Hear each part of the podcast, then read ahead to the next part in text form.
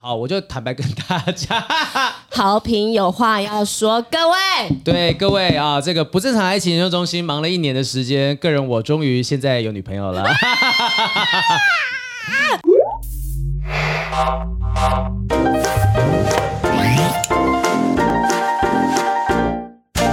Hello，欢迎收听不正常爱情研究中心，我是黄华平，我是雨珊。各位不知道有没有听出来，有点点今天在音场上面有点些微的差距，这代表是一个新开始，A fresh start，a brave，a whole new world。太早录音，所以想不到是什么歌。对了，我们现在就是应该算是不正常爱情研究中心的第二季的录制，而且而且这个录法很妙，因为我们现在这个场地大家是看不到影像，我跟雨珊是面对面。看着对方，我们跟相亲一样啊。对，瞬间有一种说，哎，这个这个为什么看着彼此在聊天的感觉？因为之前都是侧着侧着，所以不会完全看着彼此。反正这对我们来讲都是一个新的开始，新的尝试。对，但是你为什么，你即便坐我对面，但你不敢直视我？哎，不是，我觉得我你眼神为什么要飘呢？我觉得，我觉得不知道为什么这样子跟一个女生这样对视，突然间有点点害羞起来。你应该也是要开始习惯了，我应该开始避嫌了啦。哦，等下后面再好好跟大家讲啦。对，等下再跟大家说。那其实我们从今天开始呢，这不正常爱情研究中心第二季的话呢，呃，就是我们之前上一集已经跟大家说过了，我们会跟 PPA 呢暂时的先结束这个合作的关系。嗯，好像在好像在谈分手的感觉。对，对他们他已经他们已经是前男友了，对我来说。对对对，和平分手，和平分手。只是我们有各自的规划。那在这个呃过渡期、转换期当中，我们可能会有节目有一些调整，包含像是 YouTube 不会把影像放在网络上面。那我们目前只会有声音的部分，所以希望大家持续透过 Podcast 来跟我们在做交流。你可以留言给我们啊，IG 啊或者 Facebook 等等的，甚至在社团里面都可以留言给我们看，然后让我们知道说，呃，你在听的这个部分没有太大的问题。对，那在爱情信箱的部分的话，也是没有停止的，大家还是可以继续的投稿，把你们问题丢上来。然后我们每一次在单元的后呃后半段也都是会回答 Q&A 的部分。但我们现在应该会给大家一个新的网址，所以大家可能要从这个。呃，哎呦，我们要在社团里面跟大家讲说要寄到哪里去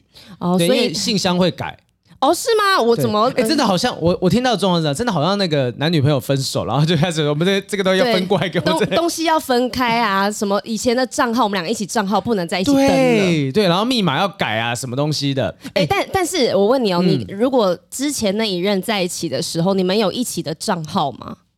我们有呃，好像是类似那种 Spotify 还是什么东西啊，KKBOX 吧。哦，就是一起用同一个账号，对对，共用的。然后你知道，就是可能已经分手一段时间，我忘好像是 Netflix 还是 Spotify。然后反正就过一段时间之后，可能想说一切都忘记了，突然信箱会告诉你说：“Hello，某某某，你的账号就到期了什么的。”就瞬间看到，呃，怎么突然被提醒了？就是不会再跟这个人有关联的时刻。哦，可是我之前发现是，嗯，因为我是艺人的 KKBOX 的账号，嗯，嗯嗯，对，然后我有把这个账号分享给我的爸爸妈妈，然后呢，前男友他有。时候也会用我那个账号，嗯、结果有一天我就发现他用我的账号去点他自己发的歌的爱心。你说，你说他用你的账号把他当成小号去帮他那个充个流量？对，然后我就我就传讯息给他，因为我虽然很久没有跟他联络，但是这个行为我真的没有办法忍受，我就说。我品味没有那么差，你可不可以不要帮我按那个随便按一个爱心啊？怕别人误会。我我觉得说，因为我像我之前跟人家用那个什么 YouTube Premium，然后，嗯、然后我们有好几个人，其中本来里面就是有一对情侣，嗯，所以他们在分手之后。呃，我们确实也会尴尬，说那这个账号我们还要继续下去吗？对，所以我就要四处去找别人再重新申请。那就到时间到的时候会寄信提醒你说啊，这个成员目前就已经没有要再续约使用，就会有种感慨说哦，真的结束了，就这个人的他们这些人的关联已经没有了。可是因为我的 我有一个 Netflix 的账号，嗯、然后。现在还是前前男友开给我的账号，一直到现在。所以账号密码都是他帮你设定的吗？对，他帮我设定，而且因为他不是可以有好几个分支嘛，他、嗯、不是像那种家庭的账号，他是自己个人账号。嗯、可是他就开了一个框，然后写了我的名字，嗯、所以我不知道他那个之后的女朋友是不是也有一起用那个账号。可是那个地方就是他专属开给我的，哦，一直到现在。哇哇哇哇！对，那你你可以代表我做人应该蛮成功的。你说如果说真的会介意的话。早就已经介意了，就打人骂人。对啊。对啊，如果现在这种数位时代，就以前大家想说分家产的时候就，就呃这这东西给你，那个东西给我就好。但现在账号很多是绑在一起，尤其是账号密码，你可能知道对方的账号密码，嗯、分手之后你可能连账号密码都要改。可是你，有因为这件事情改过吗？没有啊。可是因为他改完了，他还会告诉我说：“哎、欸，我最近改了账号密码，而且是大概分手了大概四五年之后，他还是会这样。”为什么要跟你讲？我不知道，这是他对了对我的一点亏欠吗？没有啊，因为如果说今天就假设哦，我以前那时候呃，我跟前任的时候，其实他是知道我账号密码的，然后我也知道他账号密码，所以我会发现嘛，我觉得是这个原因。所以当他呃有一天可能我发现我的电脑上面他的账号我登不进去的时候，我知道他已经改了。嗯，对，那这个是失落感吧？那时候会啊，那时候会有一种诶。哎，对，哎，好像就就不能再登录进去看我们之间爱的记录这种东西，就没办法看了。嗯，所以其实现在这种科技时代这种东西，确实会让人家有点失落。哎，我们现在是从不擅长爱情研究中心换换别人做这件事情，就聊到这个东西。对啊，他跟我讲说，因为就是现在那个他们的系统里面还有很多其他节目的表单啊，所以需要重新申请。所以大家呢，可以从我们的，我们会在社团里面再告诉大家一个新的信箱。那反正我相信现在社团，哎，我们社团现在人。数很多，一千四百多人，差不多一千四百人。那所以大家如果有任何问题的话，我们会在社团里面。反正这集上线的时候，我们应该就把信箱啊、表单都设计好了，就请大家在持续的投稿给我们你们的爱情疑难杂症，或者是想要忏悔的、想要我们骂你们的东西，尽管讲，尽管讲。我真的好想骂人哦！骂什么？就骂他们呐、啊！我觉得很多人真的是不骂不会醒，犯贱就是犯贱。对，赶快投稿，我好想骂你们。哎，最近就是很多哎，这集上线应该这集。是下礼拜上线哦，对，这集上线的时候，应该金宣虎的事情还没有太远。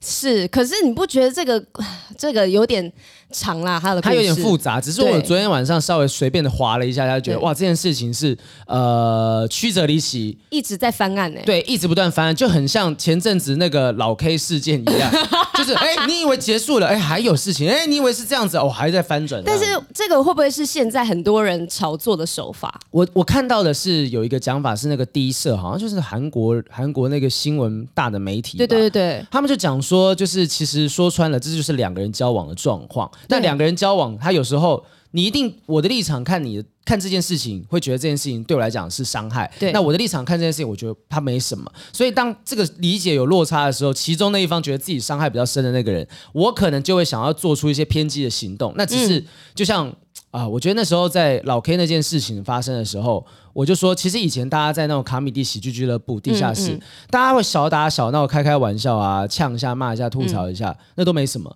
可是当我们各自都在一方山头都有各自的武器的时候，你就忘记了，哎，我现在手上的话语权是很强的，我的手上武器是很强的。嗯，我打一下可能就轰掉你的山头，轰掉你的家，我攻击你的村庄，我真的就是会对你造成伤害的。然后大家忘记这件事情，那我觉得像金宣武这件事情也是一样，就其实很说不定很简单，他就是男女朋友交往。对，那然后中间不愉快，对，不愉快，那可能女方出来讲讲话，什么什么东西，那刚刚好，哎，被人家有心人拿来放大，对，其实真的也不关我们的事情。是啊，那大家干嘛要？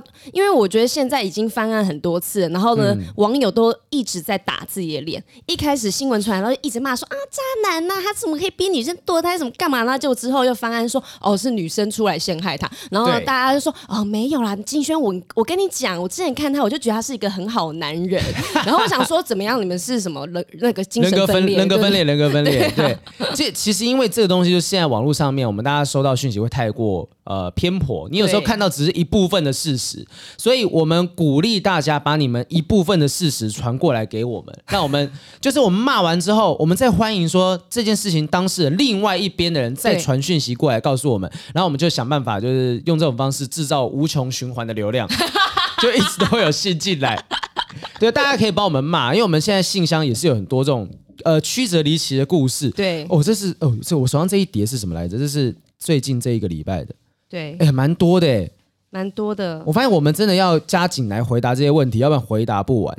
但我觉得最近的问题跟我们前阵子看的有点不太一样，怎么说？因为前阵子就是疫情下的恋爱。然后很多人因为见不到面啊，嗯、或是疫情之后发现对方的真面目，嗯、然后但但现在疫情比较缓解了，然后大家可以面对面面对面相处，面对面对 男生对男生，对他们面对面相处之后，发现其实有更多的问题需要处理。嗯、对啊，因为大家开始要接触了嘛。我在那个 PTT 的那个 Boys Girls 版上面也也也看到文章写说，哎，就远距离太久了啊，疫情期间隔隔隔离太久，然后碰到面之后反而有点生疏，就觉得怪怪的。就像你以前讲的啊，你说你以前跟前某一任男友，对对对，就是分隔很久，哎，见面的时候发现，哎，好像不是那么的熟了，就觉得有点像是陌生人。对，所以距离有一点点是美感，那太长的话可能会造成变陌生人，会会真的变 strangers 对。好，我们今天会来稍微聊一下下哈，因为但是有些人不被影响。我们今天的主题叫做无性恋啊，欲望低下。嗯，欲望低下对某些人来讲是好事，对某些人来讲是坏事。好的，好的来讲应该是那种，就是如果另一半是那种呃很怕另外一半会出轨偷吃的，对。如果低欲望那种无性恋的人，比如说可能老婆哈担心老公会拈花惹草，对。他如果跟无性恋的人交往，有可能会过得比较舒适一点，会吗？你无性恋只是可能你不需要性需求。嗯但是还是会有亲密关系吧？啊、应该说啊，应该说这个人就是说，假设男方是呃无性恋，对，女生是呃正常正常状况的，就是对于性爱的需求频率跟一般人一样。那可是这种不平均的状况之下，就会造成说啊，如果今天我我今天不用担心男方会到处外面惹花拈花惹草，对，但是我自己的需求没有办法被满足。那就玩玩具啊！你说玩玩就好，我刚才玩玩就好，玩玩具、啊。因为我们有看到说，就是有一个有一个新闻啊，这个新闻是前阵子的新闻，说西班牙国王啊，西班牙前国王曾经被打乖乖针，预防私生子的出现。这英国《每日邮报》报道了，他说这西班牙的国王啊，就是呃西班牙的前警察署长呢，日前去听证会作证说，哦，这表表示这个特勤人员曾经为前国王卡洛斯施打俗称“乖乖针”的东西。什么是乖乖针？他那个东西就传说啦，因为我们我们其实以前的男生听说就是呃乖乖针就是你喝下去之后你就硬不起来，对女生没有欲望，尤其是听说、哦、听说就是有了这样都市传说，在当兵的时候他们会在。当兵的那个水塔里面掺那种乖乖水，为什么要这样子啊？一群男生在一起会发生什么事吗？哦，不是啊，就是晚晚上你没有另外一半，晚上你没有女生，你也不好在那边打手枪啊。那你今天无法在同房同呃，也许有的人可以啦，也可以有可能可以在同袍身上发现，但是。通常这种状况，你一定会导致大家是很困扰的。所以，可是那些年他们在当兵的那个剧里面，嗯，那个电影，然后他在里面不是就一群男生在宿舍一起打手枪吗？我以为这是男生的日常哎、欸。你看的那些年是不是跟我看的那些年有一点不太一样的剧？就柯震东他们不是就是一起、哦、大学宿舍里面？对啊，呃，那只有九把刀是这样子的状态。我觉得现在，因为我们，哎、欸，我们今天制作人是阿秋，他刚刚手一直在不断在摇，不断在摇，不不不不不不，不可能一群大学男生聚在一起在宿舍打手枪，我这怎怎么想怎么怪。你会一群女生住聚在一起的时候在那边一起自慰吗？呃、你想要有这种画面吗？可是因为女生本来就好像没有这这类的需求，没有这么大。可是男生好像你们不发一枪，好像就今天就不舒服一样。也还好啊。我我昨天就没有，我这样讲的好细哦，不是啊，我我们没有，不想知道你昨天干嘛嘞？我昨天就没有啊，不是我说我说真的，就是你如果说真的定期让喝，假设真的有这东西的话，你一定是在服役的时候、出操的时候，你一定是相对你能够更把精神精力是放在呃，例如说那种基本教练啊、扫心理战啊、持枪那些东西，拿枪是别的枪嘛，就这个东西你至少不会在晚上胡思乱想。哦，所以那乖乖水里面就是可能有类似荷尔蒙调整的东西。对，那个英国《每日邮报》报道的那个警察署长是讲说啊，在乖乖针里面就是有女性荷尔蒙，还有睾固酮阻断剂，所以打下去会让你这个人，哎，你的雄性的那个冲动会降低很多。但那个针不知道可以效用可以维持多久？一天吗？我看一下他他讲说是多久打一次。他好像没有特别讲说多久打一次，但是因为国王本身就是太多那种丑闻啊，或者是那种呃私生子女感情债等等的，好像性需求特别的大。对，特勤人员就会。定期的帮他去施打这个东西，以防万一真的有什么把柄落在别人手上。像前阵子那个什么指挥中心啊，嗯、也是有闹出说，哎，是不是里面其中一个人有这样不同的感情问题？但说真的，那个就是他自己个人的状况嘛，对，跟他们的政策什么什么都没有关系。但是如果说今天政府单位会担心这种事情发生，他可能说不定就在指挥中心搭的水里面掺这些东西，呃，避免有各种的状况发生哦。可是我觉得西班牙国王他们国家会做这件事情，会不会？会是害怕要分遗产的时候，或是分财产，然后突然太多人出来说，我也应该要有一份，因为我也是王子，我也是公主。哎，对，因为其实就是像皇室的这个东西是很复杂的，突然间冒出谁谁谁的私生子，哎。而且照那种顺位，如果年纪比较大，他应该是皇室的什么合法的唯一第一继承人。对，那这个时候，哇，原本要继承王位的人就会觉得说，哎，那到底是应该是我要继承王位，还是他要继承王位呢？这些东西会非常的混乱。对呀、啊，嗯、啊，就是你看以前。呃，中国古代那边他们不是有什么几什么几阿哥啊几阿哥？对那他们这个是什么？我是两千五百号王子 六六十八阿哥这种东西，七十八阿哥。然后像那种什么《还珠格格》也是这样冒出来的嘛，就是皇帝在外面私生子，所以他带回来之后，可能原本的那个皇后啊、龙嬷嬷，哎呀，我小燕子，我捏死你啊！这种东西状况就冒出来了嘛。因为总是会有人来争家产，所以像这种政府特勤人员，就我其实蛮意外，就西班牙竟然他们是为了避免说丑闻缠身啊，或者是有很多人状况，就愿意帮自己的国王，就是算是化学阉割了，某种程度上换化学阉割。但后来好像真的是还是蛮多丑闻的啊。这个东西，哎，西班牙作家写了一本书，叫做《国王的五千个爱人》。他说，跟国王卡洛斯有过关系的女性不下五千人。五千人，那个国王是不是年纪现在蛮大的？年纪大归大，但是五千人，我们算一下，假设你一天就一个吧。你这样子要持续，你一一一年就是三百六十五个，你要持持续十年的时间，你才办法累积到三千六百五十个，那是四千个人，所以有可能有几场，可能就一次就是一一人对五十人、六十人，哦，多人运动，对对对对，那也许说不定跟他有过关系，他也不一定要真的插进去嘛，他手摸过去，啪，哎，count one。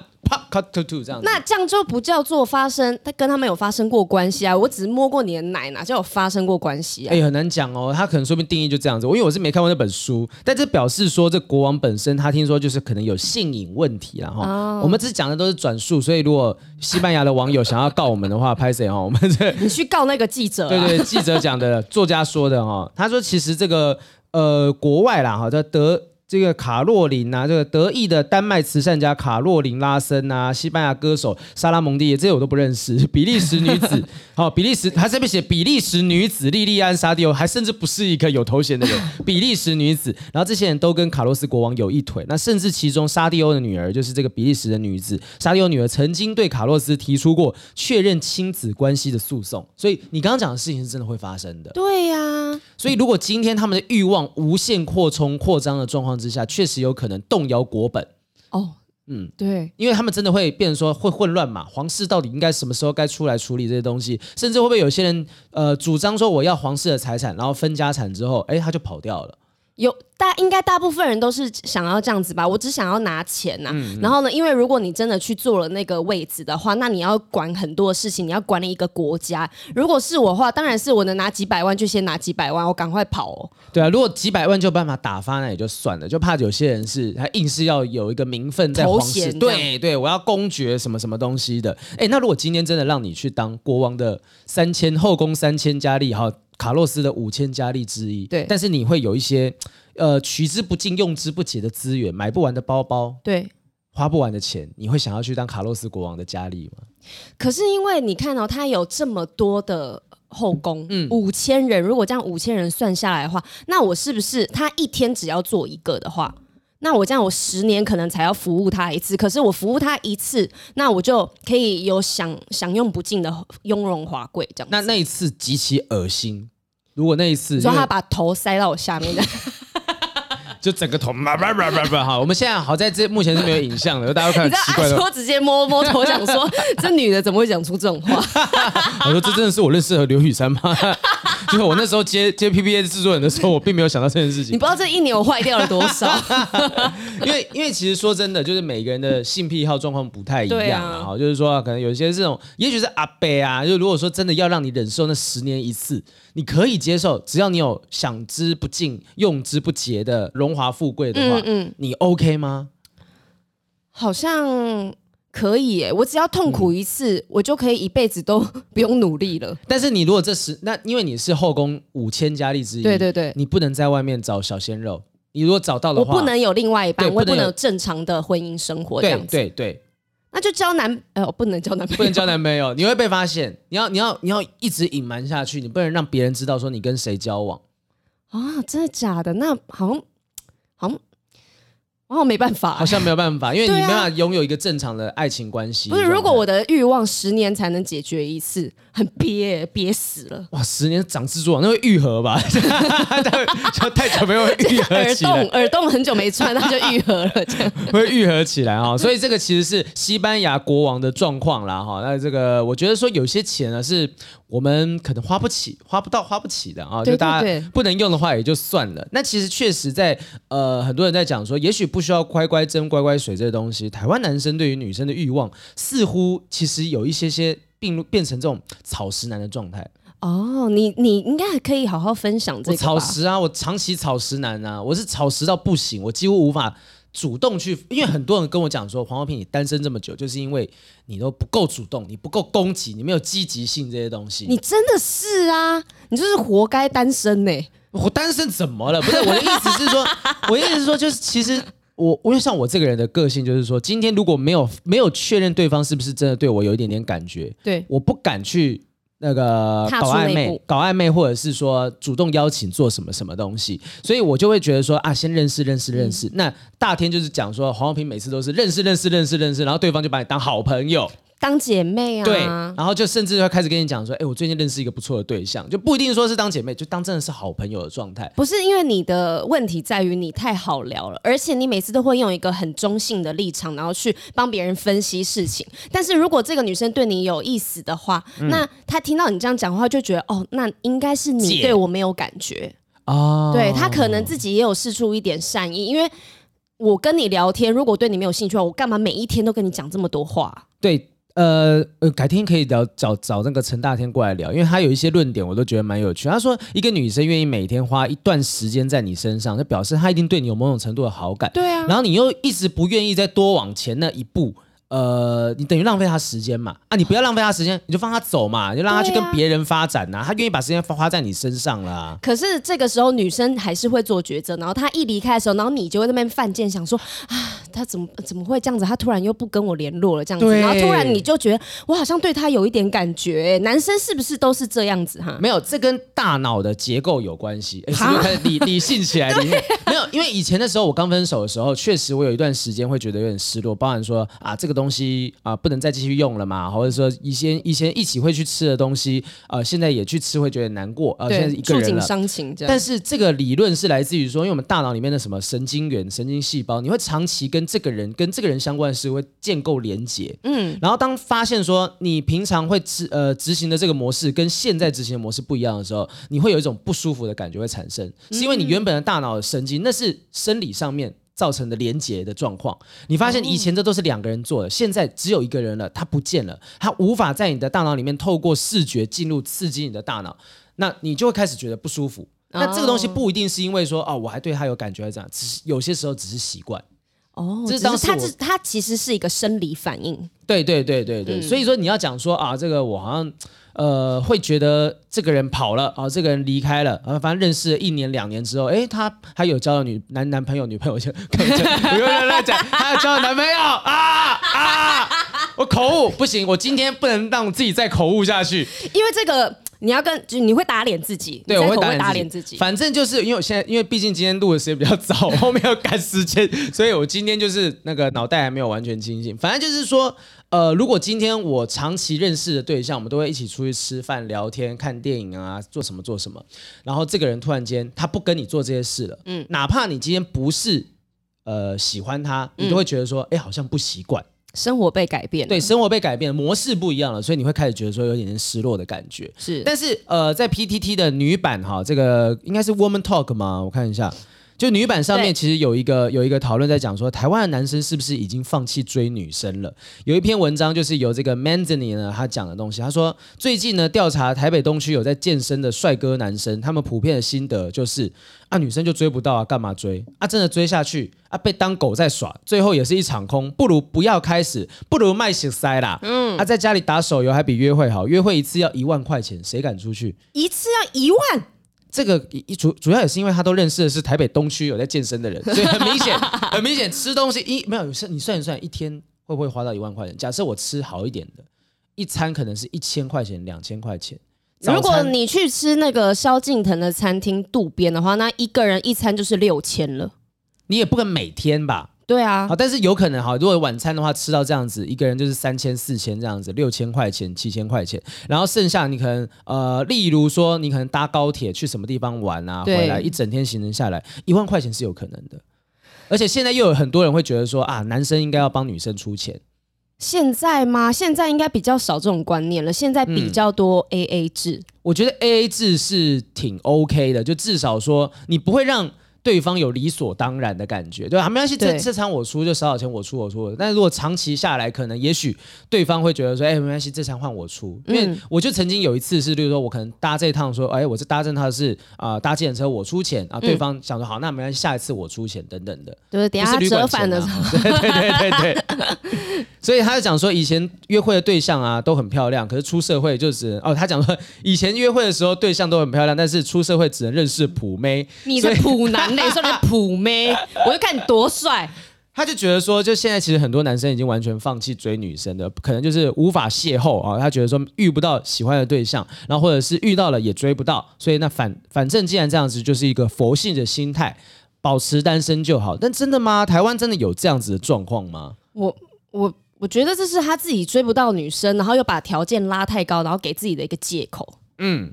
就是他今天他追不到人，然后索性把借口就是推给说啊，这个现在台湾女生标准太高，条件不够。所以呢，是我不想谈，而不是我谈不到。对啊，你不觉得吗？嗯、而且现在女生说真的，我们也不太需要靠男生，或者是我们自己也会勇敢追求我们想要的爱情啊。嗯、讲的好像女生都是很被动，都要等男生来，然后出去约会都要男生付钱。最好是这样，是因为你都是遇到这种女生吧？哎，女生主动的，你是主动的女生不是吗？我是主动。如果是生活方面，比如说我们一起出去玩约会的时候，我都是很愿意出钱的那一个人，因为我觉得如果我喜欢你的话，我并不想要造成。成你的负担呐，而且假如我真的第一次就吓到人家，就没有下一次，我干嘛何必让自己这样子呢？因为确实就很多人呃，先包含我在内，我以前可能。也会觉得说啊，约会一次好麻烦，你要经营，你知道吗？这段路是要经营的。嗯、今天不是讲说一天约会一万块钱而已，就是说你这段期间你要花三个月、四个月的时间啊，认识这个人，对啊，认识这个人之后呢，你可能要确定关系，你要出来什么的。你甚至跟他约会，你要顾虑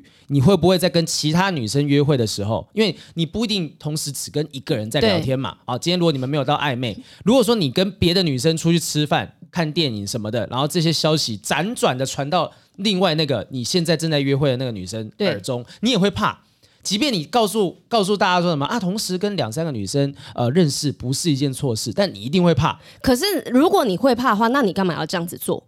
所以就是会有些人会觉得说，那到底为什么？像之前大天又是大天。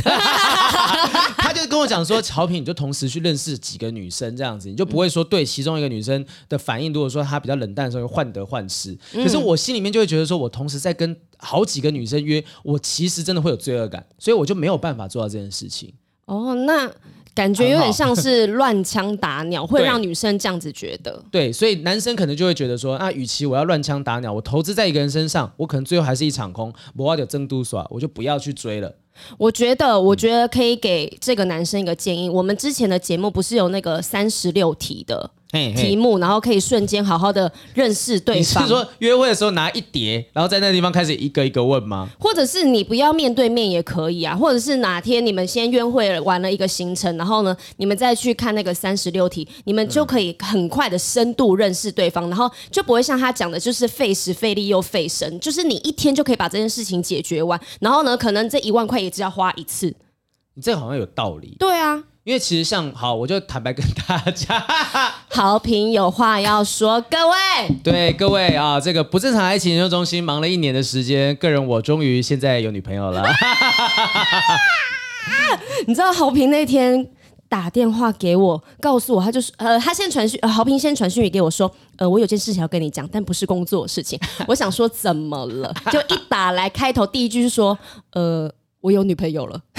我在大吐血，欸，阿秋的表情很诡异。你有什么话想说？来，请开麦。阿秋的表情很妙。对，你你你你把麦推了。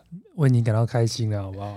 为什么？哎，阿秋的反应跟焦哥一样，而且阿秋的声音蛮有磁性的，他应该多讲。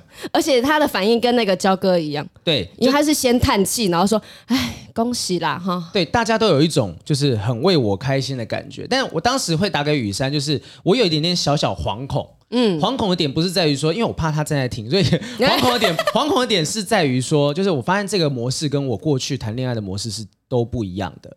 就就以前我我那时候就觉得，因为我们其实在，在呃交往之前，我们几乎没有什么没有什么搞暧昧，我们就是真的很发乎情止乎礼啊，就是完全就是朋友之间的对话，所以呃，但是对方的条件又真的，我觉得说其实各方面都我觉得很喜欢。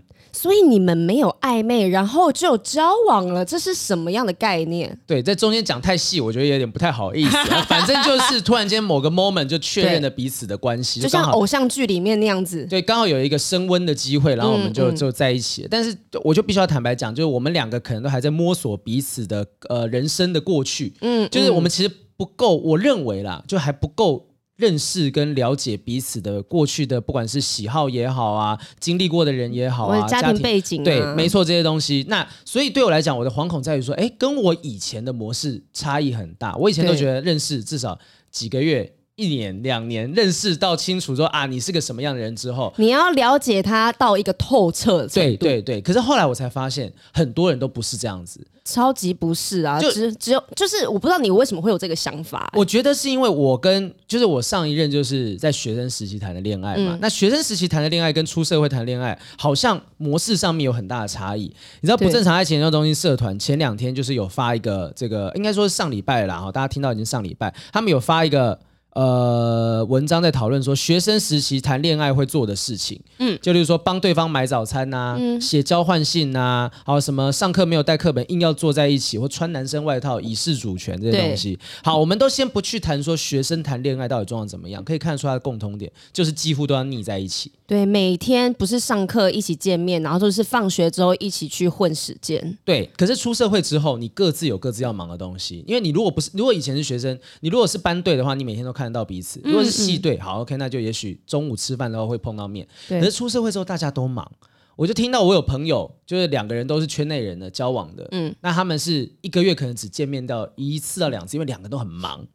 有一点像是远距离恋爱了。对，其实就远距离也是这个状态，但两个人都忙。那等到出社会，因为我以前就习惯说，学生谈恋爱好像应该就是要怎样怎样怎样怎样。哎，可是当我现在就是进到这个关系，虽然也没多久，嗯、可是我就意识到说，我可能会有很截然不同的模式跟他相处，这点会让我有点惶恐。嗯、但直到就是我呃仔细跟自己对打电话跟你，然后仔细跟整整理了自己的想法之后，就发现哦，好，这可能就是。现在我这个年龄阶段谈恋爱的时候会遇到的状况，就你看我还是个小菜鸟，这你这个你是刚出生的婴儿吧你？对啊，我就是你看这个 season two 的这个不正常爱情研究中心有这样一个爆炸性的细节，我连我爸妈我都还没有讲，真的假的？啊、所以现在听众 也是算第一手知道的。我必须要赶在这一集上线之前先跟我爸妈讲，不然我对不起我爸妈。你爸妈会听我们节目吗？他不不会啊，只是说总不能说他是在新闻上面，因为说不定到时候新闻会有写这种东西、啊。我觉得，Who cares? 我觉得那个记者媒体们就是会打自己的脸，因为他们之前你一直跟他们讲说我女朋友怎么样，我之前交女朋友怎么样，他们都不敢相信嘛。他们是不呃不在意啊，就是、oh. 就是就是说我我可能去那个什么，有时候电视节目会有通告嘛，敲说啊，你可以分享一下说哦，有一集在聊女汉子，嗯，然后就会问我说，哎，浩平可以分享你身旁朋友啊有没有跟女女汉子交往的经验？嗯、然后我就说哦有有那个谁谁谁他女朋友是什么状况？然后说哦好，那你身旁有没有朋友就是有遇过比较 man 的女？生啊，约会的时候，我就说。你没有问我吗？他对你的感情没兴趣。就我我也有可能跟女汉子交往啊。我前任就是蛮，他说哦哦哦，那那是什么样的状况呢？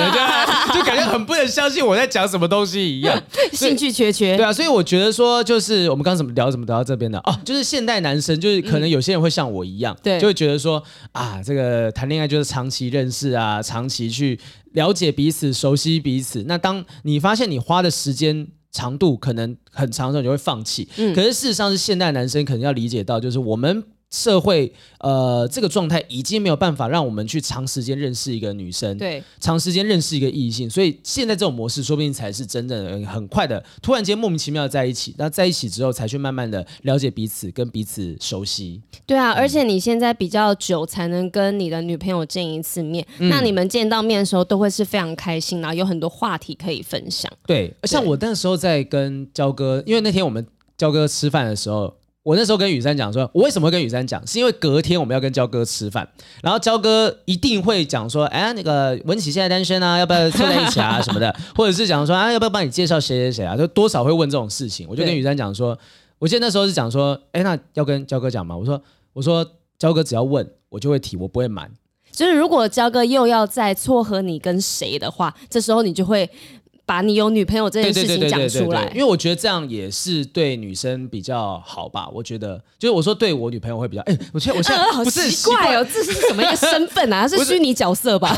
不是很习惯讲出这四个字，因为四年五年没有用到这四个这个字，我也听得很不习惯。然后当时就是像我跟我跟焦哥讲说，因为我们可能会一两个礼拜才会见到一次面。他说：“那你就每天打电话啊、视讯啊什么的。”他说：“你不会想他吗？”我说：“我会啊，可是我更喜欢的是面对面的时候，我用力的去感受他的用。”力，用力啊！我说用力的感受他的肌肤也还是不对，对不起，就是就是我会去想办法让自己是呃真的面对面的时候，热切的表达我对他的想念也好，或者是想分享这些东西。可是透过电话，我看不到他的表情，我甚至不知道哎他会不会想睡觉，他会不会累了？你可以试训啊，Hello 先生，Maybe，但是我自己觉得说这几年下来，就是可能我已经习惯一个人的状态，我需要让我自己大脑的神经元去连接到这个东西，我甚至。在讲我在过去四年当中，我说不定就是一个无性恋的状态。我我我完全没有性生活，完全没有。当然我自己可能会有，我不知道确定这样算不算是无性恋。就是我自己可能有生理需求，但是我不会透过性生活的方式去排解它。哦，就是打手枪啦，就是对，就是不用跟别人，你可以自己满足自己，因为你还是有性，那这也应该叫做性冲动，对他们来说。就我我当然对女生会有性冲动，可是我不会说我一定要哦，就是我要强。呃，一定要排解这个生理需求，嗯，就我不会有这样的状态。那现在遇到这个，呃，我觉得说也很开心，说至少说有一个相处起来是一个舒服的状态，嗯，那。熟悉相处认识那是慢慢来的，就我真的身旁认识好多人，我才知道说原来你们都是可能先交往之后才慢慢熟悉彼此，才开始磨合。我觉得这个蛮妙的，这样很有趣啊。对啊，就是对我来讲是一个全新的旅程啦。对啊，然后如果在中间认识的过程中才发现三观没有这么合的话，那也是一种体验呐、啊。哎、嗯，但其实这是一个问题。就例如说，假设真的相处之后，你已经对他投入一些很多的呃成本。我现在不是在讲这任哦，就是那个我先不讲名字，先不要走心。我不在讲你哦，我不在讲你，我的意思是。是说，就例如说，像我们这一次今天要聊说无性恋这东西，有没有人可能是交往之后，也许他不可能马上交往就发生关系，对，可是交往认识两三个月之后才发现对方啊，竟然是性冷感，或又竟然是无性恋，对啊，顺便想说啊，刚开始在一起先不要呃上床啊，先不要怎么样，但是认识三个月四个月之后才发现对方不是说先等等，对方是都不用。那这个时候怎么办呢？因为 D 卡前阵子就在聊说，无性恋要怎么找信任感的另一半？因为他不想要，他没有性需求，嗯，所以他想要找另外一半是没有这么想要的人。对，因为很多人都讲说啊，你事前在交往之前要沟通啊。可是我觉得有些东西，呃，交往之前沟通，我觉得很也很诡异。你不能交往初期就跟你讲说，我们可能。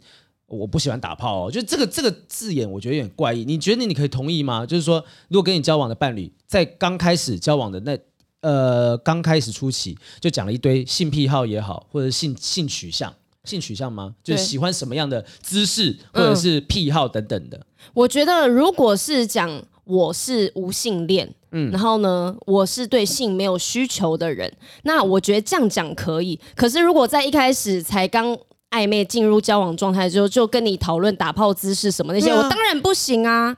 对，我觉得这很奇怪、啊可。可是如果他是无性恋的话，嗯、那他应该要一开始就跟我讲，因为我觉得不论你对于性的需求怎么样，或是你想要追求什么样的刺激感，嗯、我是我是这样的人，所以我必须先告诉你。因为确实，就今天如果今天两个人在一起之后，就像是。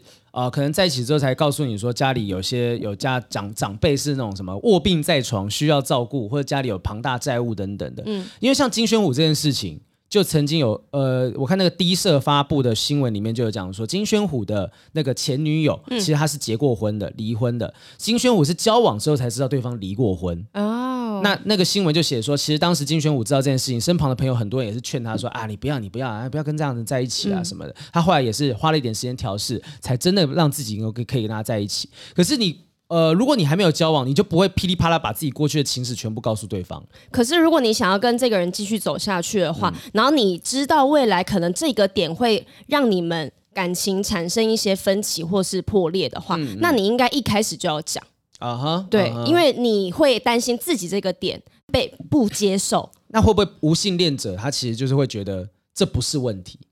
因为他就觉得性不需要被提出来啊，他认为性这个东西我就是不需要，可能别人也没那么需要啊，你需要吗？我不能理解你的需求。他不能理解别人需求，但他会知道别人有需求吧？嗯，因为。嗯一天到晚就是一大堆人都在讲做爱不做爱这件事情，一般人是会有这个需求的啊。那你如果担心的是以后你交往对象，然后呢，他有性需求，他但他对你有这些行为的时候，你会不舒服。重点是你自己会不舒服，所以你必须提出来，而不是担心对方怎么去看你。嗯，因为当你。不喜欢的时候，你被强强硬的上的话，那不开心的是自己啊。就不管是哪一方，男生女生也好，啊、就是如果今天你不讲说自己就是对性这件事情没有感觉的话，对，那有一天这个冲突不一定是对他造成麻烦，是对自己造成麻烦。对啊，嗯，其实 D 卡上面就在聊的是说，怎么找另外一半是性人性冷感的人，性冷感，性冷感，性冷感。他说，因为他本身就是对性就确实是没有什么欲望，所以他就问想想要问大家说，要怎么样才有办法找到性冷感的另一半？艾瑞斯。啊啊，那个是公开讲啊！我记得你好像跟刚刚跟我讲说有一个方式，就是其实有一些无性恋者他们会帮自己做一个标记，就是你看到就知道哦，我是性冷感的人这样。对，我在一个网站上面有看到，好像是维基百科里面有写啦。嗯，然后他说，呃，无性恋者他们这个族群，他们有自己的国旗，嗯，就是三色国旗，是紫色、白色跟黑色的。嗯哼，对，然后之外，他们还会在右手的中指戴上黑色的戒指，来象征自己是无性恋者。所以这件事情呢，如果大家都知道的话，那我们也不需要去沟通，我就去找一样有这个戒指的人就好。但是我觉得这个观念好像没有在很多人，就是没有普及。嗯，所以呢，不，大家不知道说哦，原来中指戴黑色的戒指是代表他们是无性恋者。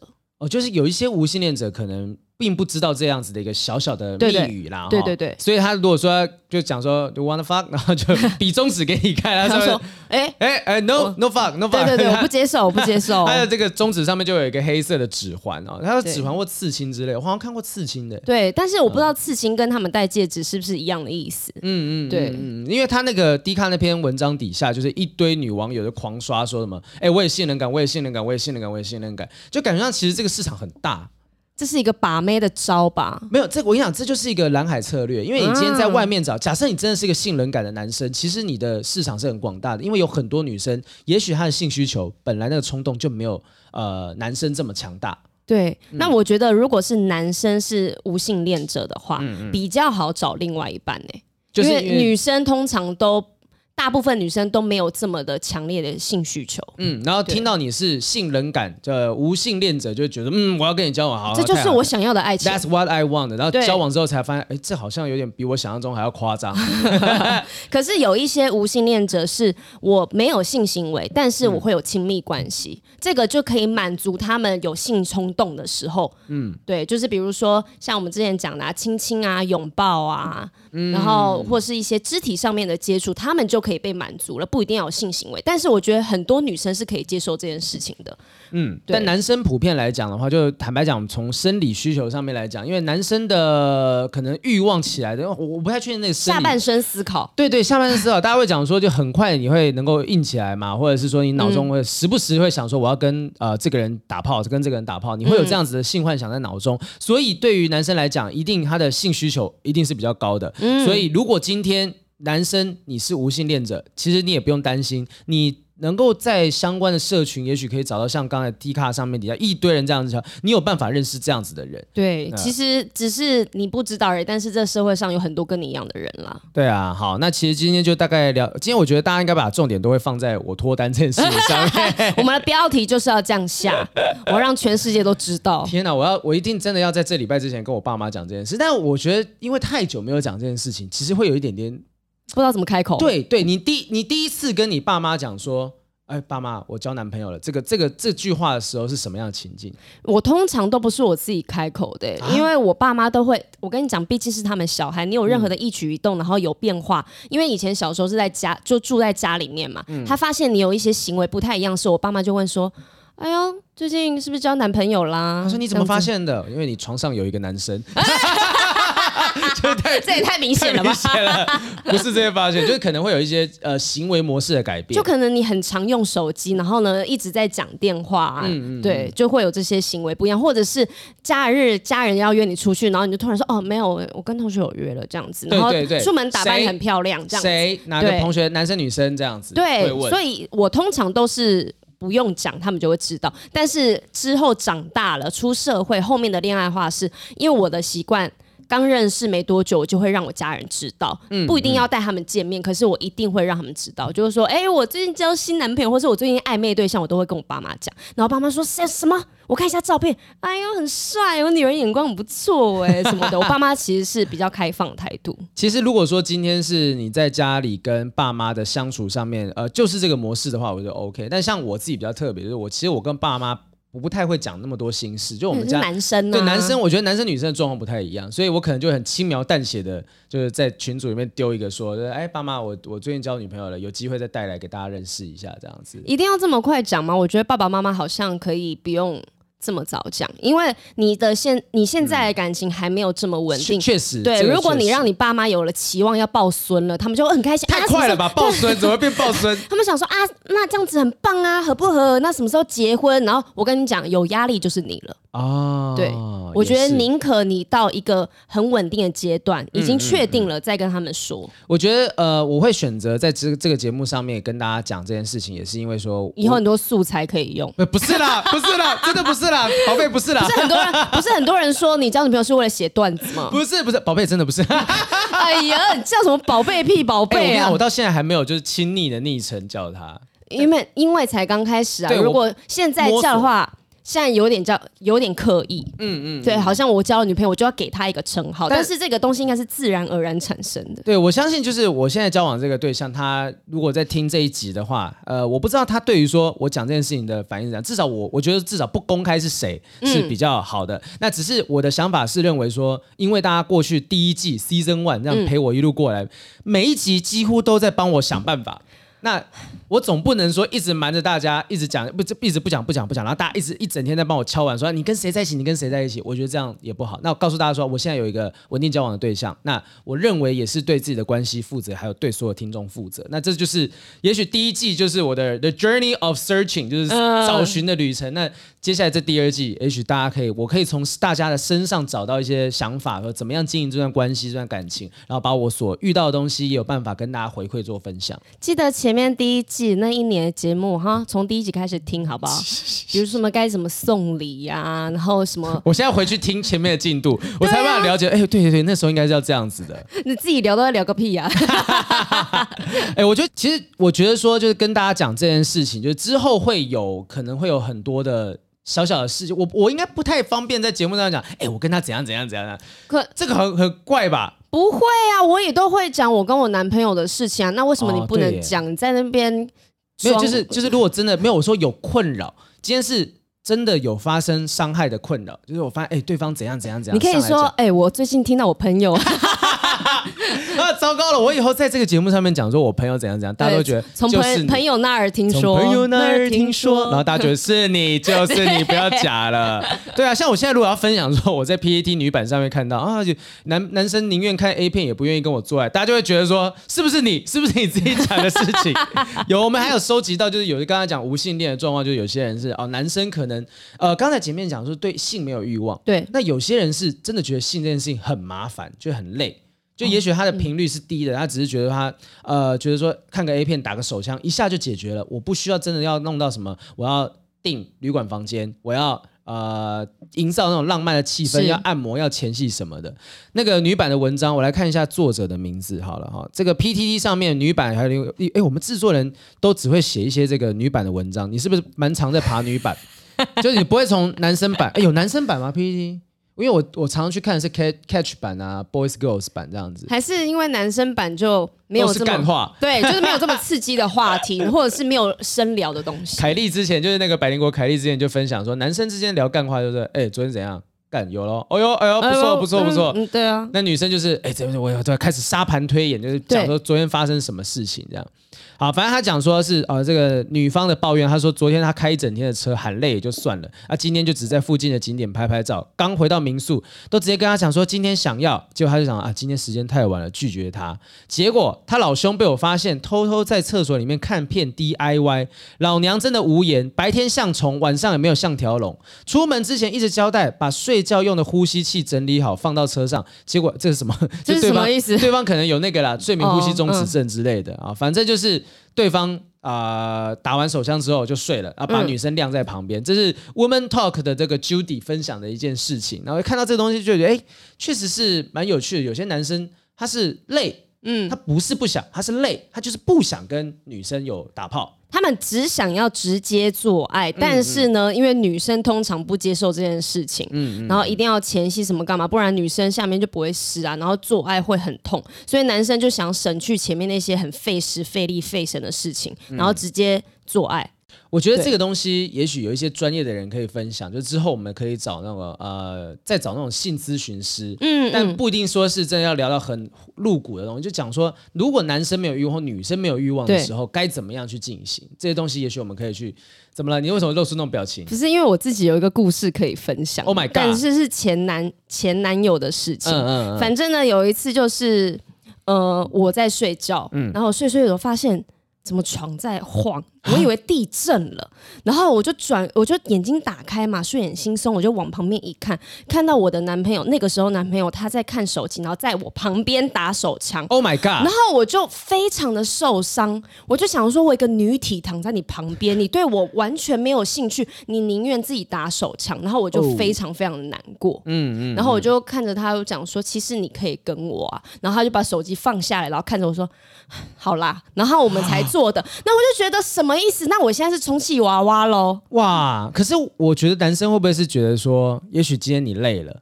那我我不想再打扰你之类，那你可以去厕所什么之类的避一下吧。不要在我旁边，这是对我基本尊重。了，对，已经晃成这样子了，你要打也是小了一点吧。那有没有可能就是男生的？我现在都在讲说我的心态啊，就是会不会我其实在告诉你我有需求，但我又怕你会拒绝我，所以我就打给你看，打给你听，摇给你听。然后让你觉得说，我就是有需求啊，那我我你看你不是自己讲说你可以跟我这样，这样子很奇怪。比如说你肚子饿想要吃饭，你就拿碗起来一直空空空空，一直敲说我想吃饭，我想吃饭，我想吃饭。啊、这就是中元节吸引鬼过来的方法。不是啊，那你为什么不是就是来抱抱我亲亲我？因为女生其实。嗯你轻轻颈后啊，你知道你女朋友的敏感带在哪里，你就可能调情一下，就可以达成你想要做爱的目的了。那你为什么要一直这样自己在那边靠？那你就自己打完就好了。好，所以今天就算你真的是累，你不想跟他打炮，或者是你你要尊重或怎么样，好，你你请你躲到一个不会被女朋友发现的地方。对，因为我觉得男生打手枪是非常正常的事情。我以为说男生打手枪是非常吵的。什么啊？我现在脑脑中突然有那个声音。好，就是其实不管你是无性恋还是你对这个性有需求的，就尊重另一半，啊，尊重另一半，尊重你的伴侣非常的重要哈。好，那我们今天这个第二季第一集差不多聊到这个地方，很很劲爆，欸，其实有很多爆点了，很多爆点。对，我们、欸、我在下在那个留言呢，如果有人可以的话，在我们社团留言，恭喜打恭喜，好不好？跟跟过年一样，大家恭喜恭喜的。哦、好，就希望大家这个，我还是要讲一下那个那个宝贝，我不是不是因为这样才跟你交换。把这段剪掉，我求求你，宝贝来宝贝去的。不是不是，就是就我怕我怕有些人讲说，哦，黄浩平无所不用其极，为了第二季要想办法造势去弄女朋友，欸、这样也算敬业啦。真的不是这样子啦，哈，就希望大家祝福啦，祝福啦，哈，就大家静观其变，不管发生什么状况，就谢谢大家过去这一年的陪伴。新的一季要开始了，没错，新的人生，The Season Two of Everything，耶！谢谢大家收听不正常爱情研究中心，拜拜，拜拜。